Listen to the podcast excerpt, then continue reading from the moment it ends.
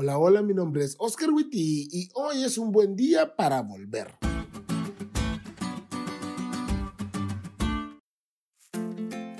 Hace algún tiempo atrás, un chavo de nuestra iglesia había cometido un grave error. Coqueteó con el pecado y en un momento creyó que podía ganar, pero pronto se dio cuenta que estaba equivocado. Fui a hablar con él sobre lo que iba a pasar ahora que su error había salido a la luz y él, que tenía un cargo de liderazgo en la iglesia, debía dejarlo lloró. Pero me di cuenta que no lloraba porque lo habían descubierto, sino porque reconoció que en realidad esto le estaba pasando porque se había alejado demasiado de Dios. ¿Y acaso no todos hemos estado en su lugar? ¿Cuántas veces hemos caído en la trampa del pecado y hemos sufrido las consecuencias? En lo personal, para mi vergüenza lo digo, muchas veces. Al verlo llorando y al haber pasado por lo mismo que él estaba pasando, sentirme tan avergonzado con Dios que no quiero ni orar yo también lloré. Lo abracé y le dije que todo iba a estar bien. Y me preguntó, pastor, ¿y ahora qué voy a hacer?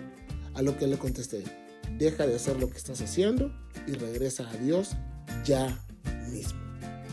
Es que miren amigos, cuando le hayan fallado a Dios, no hay muchas cosas que debas hacer, solo una.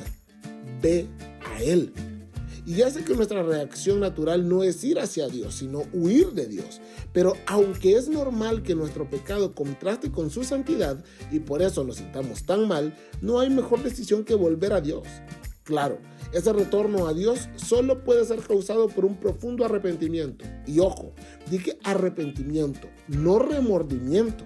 El arrepentimiento conlleva un cambio de dirección, un alejamiento de lo malo. El remordimiento solo es un dolor por las consecuencias.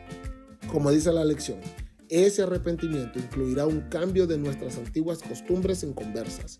Debemos reconocer nuestra pecaminosidad y al expresar arrepentimiento por nuestros pecados, no solo por sus consecuencias, necesitamos tomar la decisión consciente de apartarnos de ellos. Quisiera concluir con el texto que se encuentra en el Salmo 34:14. Apártate del mal, haz el bien, busca la paz y síguela. Hoy en el nombre de tu Dios te digo, arrepiéntete y vuelve en amistad con Dios.